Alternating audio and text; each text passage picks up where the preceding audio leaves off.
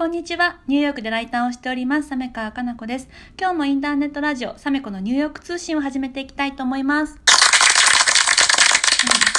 はい。で、今回も引き続きゲストをお呼びしております。作曲家でピアニストであり、かつプロデューサーの宮島みぎわさんです。みぎわさんよろしくお願いします。はい、お願いします。で今回は4回目の配信ということで、はい。はい、で前回ねちょっといろいろ苦労もあったっていう、うんうん。その成功の陰には苦労もあったよってお話があったんですけども、はい。ねまあいろいろあったと思うんですけど、はい。どんなことがこう大変だったなとかってありますか？うーんとね、やっぱりね、すごい、本当にいろいろありますけど、うん。えっと、ややっぱりアメリカと仕事し始めたってからが、なんか文化の違いによる。文化の違いを自分でね学習するまでの間の苦労が激しかったね。辛いことがたくさんあったね、うん。なんかそのさっきもちょちょっと何回目かで言いましたけど、うん。例えば日本でこういう仕事の進め方をするのは丁寧で最高の尊敬を表してますみたいなやり方がそのまんまアメリカに持ってくるとすごい失礼だったりするのね、うん。例えば日本ってものすごい長く丁寧にものを書くうん。あのメールとかビジネスメールとか。だけど、うん。アメリカって真逆で短くてうん。分かりやすくて結論が前にあればあるほどいいわけ、あー。うん。でそうするとすっごい丁寧に褒め言葉とかあまりにも前の方にいっぱい書いてあったりとかするのを送ったりすると逆になんかねこいつは仕事できないやつだって見られちゃったりとか。そうなんです。そうそうそう。でそのなんか余計なことばっかり言ってて、うん。なんか本質はどこにあるんだみたいな話になっちゃったりとか。うん。うん。あとノーってさはっきりとしたダイレクトノーを言わない方が日本人は丁寧でしょ？そうですね。だけどこれよく言われてる話だけどアメリカではノーならノーっていうのをなるべく早い段階で言ってくれた方がいいからうん。きちっとしたノーを先に言わないといけないで話を先延ばしにしてからノーを言うとものすごい失礼なのね、そっか。うん、みたいなのがあったりとかそういうのを自分で体なんで今私がこれをこんなにクリアに思い出してバンバン言えるかっていうとうん。すごい辛かったからなんです、それを経験した時が。私は両方その日本で最初に呼んでくださったブルーノート東京さんに初めてババンガールジャズオーケストラ呼んでくださったことに対する感謝があるから、うん。敬意を持って付き合いたいでしょ、うん。でバンガールジャズオーケストラの人たちなんてみんな大好きだし、うん。音楽家としてもすごい尊敬してるじゃん。だけどそのカルチャーギャップのせいでここが喧嘩しそうになったりとか勘違いされたりとかもしくは私の経緯がバンガールジャズオーケストラ側に伝わらないとかたくさんあったわけですよ。うんそっ辛かかねそうですね。最初それがすごい辛かったで。あとは生活がこっちでニューヨークで始まってからはやっぱり移民であるっていうこととか弱者であるっていうのはもう本当に皆さんが日本で思ってらっしゃるのよりもうん。ものすごいたくさん大変なことがあってうん。まず家が借りられない。はあ。自分がワーキングビザしかなくて今私グリーンカードっていう永住権って言われるものを持っててうん。それはここにずっとアメリカに住みますっていうことなんだけどもうん。例えばその O1 ビザっていうその前のアーティストビザのやつはね3年しか持たないのね。うん。そうすると3年しかこの人はアメリカにいないっていうふうに言われてるビザだけどこの物件を借りて本当に何年間もこの人お金払い続けられるのかな。途中から人が入れ替わって、いうん。なんか不法入国の人とかが部屋をね、うん、入ってきてその人が引き継いじゃったりとかすると困るとかそういうことを想像したりするわけみんな。う。ん。で私はそんなことする人間じゃないっていうのが成り立たないわけよ。うん。で言葉もあんまりできないと言葉でも説明できなかったりするとうん。私はきちんとしてる人間なのでそれを保証する証明するものが一切ないうん。みたいな状態になったりするわけ。ねえなんか日本だったら普通に簡単にお家って借りれるけど、その普通のことがこう海外だとなかなか難しいんですね。うんそうだったんですね。そう。なんか暮らすことも大変だし働くこともね、やっぱ海外だと大変ですね。そうそうそうでそういう精神的なプレッシャーがありながらも私がやってたことは作曲家としての勉強をしてたわけじゃない、うん。そうすると作曲家としての自分のクリエイティビティをより上げていかなきゃいけないからどんどんうん。自分は良い作曲家に慣れているっていう確信が欲しいわけだけど、うん。そういうストレスが私を襲い続け、うん。そしてさらにここの町は天才ミュージシャンしかいないから、そっかそう激戦区ですもんね。そう。出会う人がみんな天才ばっかりなわけ、うんでこの人なんでこんな天才なんだろうとかいう人に次々次々毎日会い続けるわけ新しい天才に。う、ん。そういう時にじゃあどうやって自分の精神力を保ってやっていくかっていうのはもう、うん。あのこれもよく聞かれるんだけどどうやったんですかって言われるんだけど必ず毎回きちんと落ちることが大事でごまかさない。自分がその衝撃を受けたってことをごまかさない、なるほど、うん。きちんと落っこちる。うん。きちんと落っこちた後に一歩一歩きちんと私はこれこれこういう理由で今落ち込んでるけれどもでもよく考えてみたらこれってこうだよねみたいに一つ一つ自分の考えっていうのを分析したり丁寧に向き合っていってうん。他人だと思うといいんだけど、んその落ち込んでる友人がいた時に適当に「飲めばいいんだよみたいにしてるとその人いつまでも落ち込んでるじゃない、そうですね。解決しないですしね、そうそうそうそう。そうそう、ん。でその人の悩んでることに向き合ってあげて一個一個問題をこうやって解決していったら初めて本当に大丈夫になるじゃんその人が。うん。っていうふうに自分と付き合ってあげなきゃいけなくて、うん。もうね大変だったよ。最初ねやっぱ3年ぐらいは。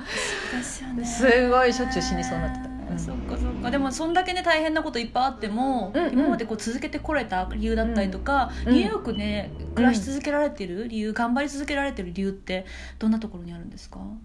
うんとね、いいろいろあると思うんだけど、うん。い一個はその自分がやっぱ沈没して戻るっていうのを繰り返してる間に私結局最初なんか誰かのためにとか、うん。今でも人の役に立ちたいんだよ、うん。立ちたいんだけど結局自分がこうやって音楽を通じて社会貢献したいってやってるこの行為っていうのが好きなんだっていうのにある時気が付くの。うん誰かのためにとか誰かより良い仕事をみたいに思うとそれって結局他人からの評価だから、うんうん。他人からの評価がないと生きていけない人間になっちゃうんだけど、うん。ずーっとそれを他人からの評価がもらえないかもしれない状況が続くわけじゃんニューヨークにいる間に、うん。でそれを繰り返してる間に自分ともっと向き合うようになってその結果あ私自身がただ単にこの生き方が好きでやりたいんだっていうのに気が付く瞬間があるのね。うん。で私がやりたいからやってんだっていうところに行き着くとこれなかなか日本人の方たちって自分とそうやって向き合えって言われないじゃん。他人のためにとは言われるけど、うん。自分と向き合えって言われないから多分日本の方だとこの境地に行くの結構難しいような気がするんだけど、うん。私が難しかっ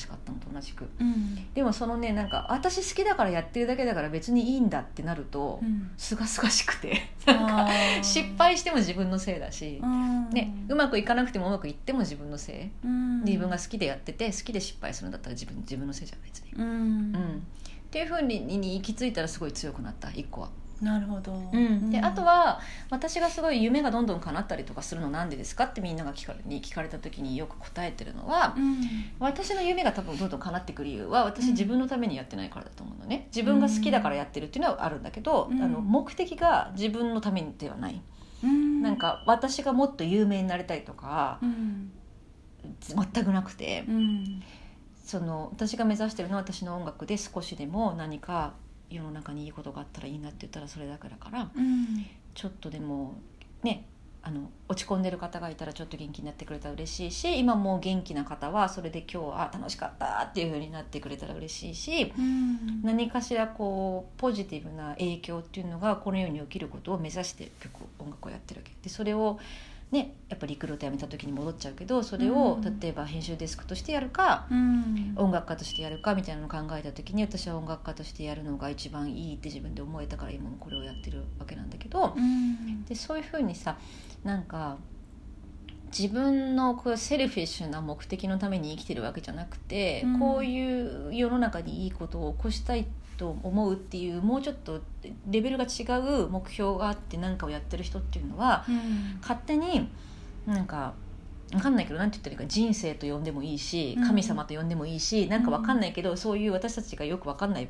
ものの力が働いて、うん。結局チャンスが来るんだと思うのねその人に。うん。だから私はこれまでいただいた大きいその文化庁の奨学金もそうだしいろんな賞をいただいた時にもそうだけどそういうし受賞したりするっていうのは受賞したりして有有名になるっていうのはイコールよりたくさんの方に知られるってことになってうん。たくさんの方との接点ができるわけでしょ？うんなるほど。っていうことはそれだけの接点新しい大きい数の接点の方たちに元気になっていただいたりうん。いい気分になっていただいたりするチャンスをもらってるわけだからそれやっぱ生かさないといけないよね。ううんん。っていうことしか考えたことがないのこれまで。はあ。うんそっかそのちゃんと神様が見ててね。そうそうそうそうそうそう。こう右輪さんだったら、うん。いろんな人を幸せにできるからじゃあ右輪さんねにチャンスを与えようって神様ももしかしたらね、思ってらっしゃって計らってくださってるのかもしれないしあとは神様じゃなくても多分ね先ほどもね見てる人は見てるって話ありましたけど、こうピュアに、うん。あのみんなのためにだったりとかそういうことを頑張ってる人って周りも応援したくなりますよね。例えば自分のため、自分が有名になりたいとか自分だけお金持ちになりたいとか、うん。なんか地位とか名誉とか欲しいとか、うん。そういうことがねこう、うん。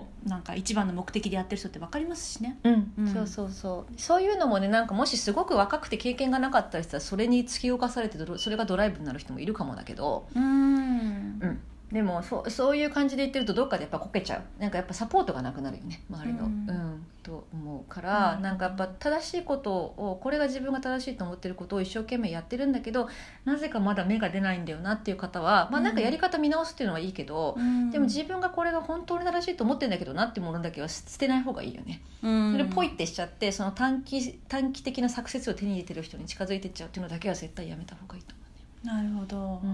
うん。そうですね。なんかやっぱりこう見てる人は見てるコツコツコツコツ積み上がってきてうん結果出てくるってものあるから、これだっていうものがあったらうん。こう続けて継続すること大事ですよね、そううんうんうん。なるほど。ね。